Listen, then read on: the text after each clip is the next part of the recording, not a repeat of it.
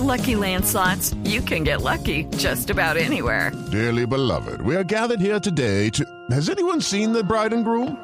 Sorry, sorry, we're here. We were getting lucky in the limo and we lost track of time. No, Lucky Land Casino, with cash prizes that add up quicker than a guest registry.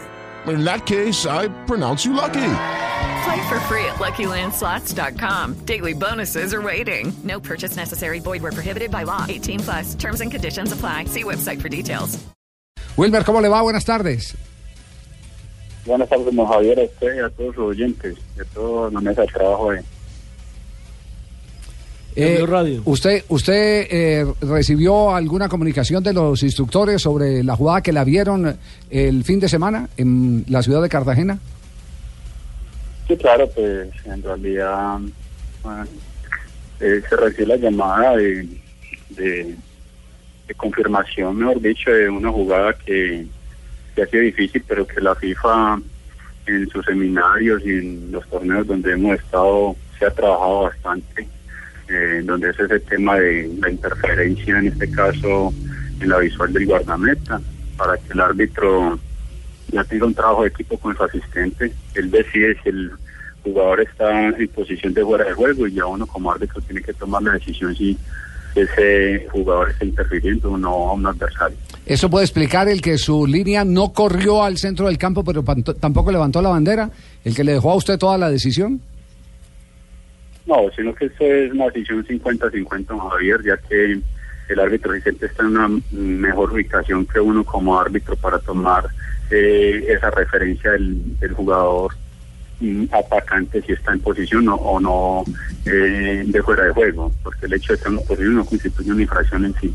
El jugador arranca en posición de fuera de juego y ya lo que tipifica la, la, la decisión como, como offside es la interferencia visual que le hace al, al guardameta de Millonarios. Lo que pasa, Javier, es que lo que hablábamos el lunes, él no levanta el banderín porque él sabe que está en posición de fuera de juego y por eso no corre hacia el centro. Estamos hablando de Diego Flechas. Entonces, al no correr hacia el centro, eh, me imagino que por el intercomunicador, el diálogo rápido con el árbitro es, con Wilmar, es simplemente está en posición de fuera de juego, pero no sé si influye o no. Y el ya la decisión la tiene que tomar y jugársela Yo lo- con la experiencia Yo lo, único, Wilmar. yo lo único que le digo es que es una jugada tan vieja, tan vieja que a mí a veces me asusta y no voy a rajar aquí de los colegas ni nada por el estilo, el desconocimiento sobre la interferencia, porque la aprendimos con sangre y la aprendimos en un partido Millonarios América de Cali que le costó al Piña Palacio, que era el árbitro del partido, que anuló un tanto por una interferencia. Y era Copa Libertadores. Era Copa Libertadores, le valió el que lo molieran a varillazos sus piernas en la ciudad de Manizales.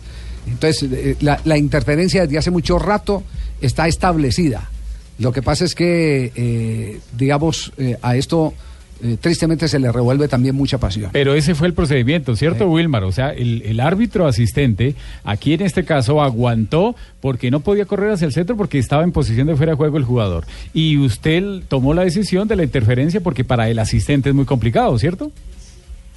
Sí, señor, totalmente de acuerdo con lo que está diciendo señor Rafael, porque en realidad eso es un trabajo de equipo que hay que hacer y, y lo hemos entrenado. eh, el asistente no tenía que correr porque él sabía que el, que el jugador está en posición de fuera de juego.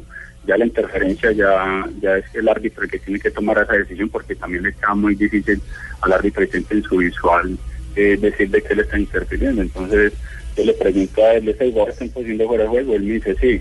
Y le intento generar el gol porque para mí le interfiere en la visual del arquero. Claro, Entonces, ahí es están los ocho segundos.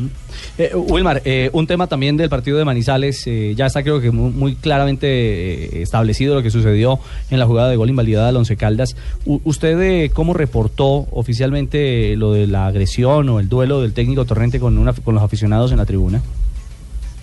No, pues es que la verdad en ese momento eh, hay unos jugadores que se acercan de mí, eh, estaba hablando inclusive con un uruguayo que juega ahí en Barbado. Menose, Menose, Menose. sí. Ese, Menose, Menose, el señor Menose. Entonces ya que se me acerca como a preguntarme que la anulada del gol y esto y lo otro. Eh, después también el, el asistente técnico que, que ingresa al terreno de juego a, a protestar la decisión. Entonces estoy yo en, en ese evento y seguro fue a- al mismo tiempo y no me percato pues del incidente que tuve con el técnico con algún hincha en la ciudad de Manizales. Bueno, Wilmar, le voy a hacer un cambio de frente. Para usted, el árbitro eh, debió no expulsar ayer al niño Torres y la segunda, ¿debió no expulsar a Luis Suárez?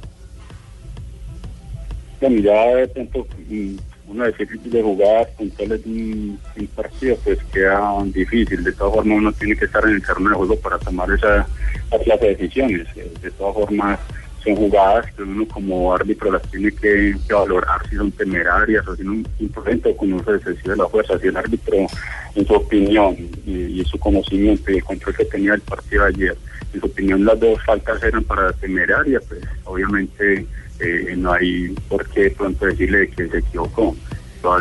En, en cada situación, eh, a no ser de que sean esas faltas grandes, que, que no haya discusión para nadie, pero aquí sea criterio arbitral solamente. Muy bien, gracias Wilmar, muy amable por acompañarnos y, y queda claro lo de la jugada eh, que fue analizada en el seminario de la ciudad de Cartagena, Cartagena. Donde, donde están eh, Carlos Alarcón, está Los instructores de todos los Sudamérica. instructores de, de Sudamérica. Un abrazo, gracias.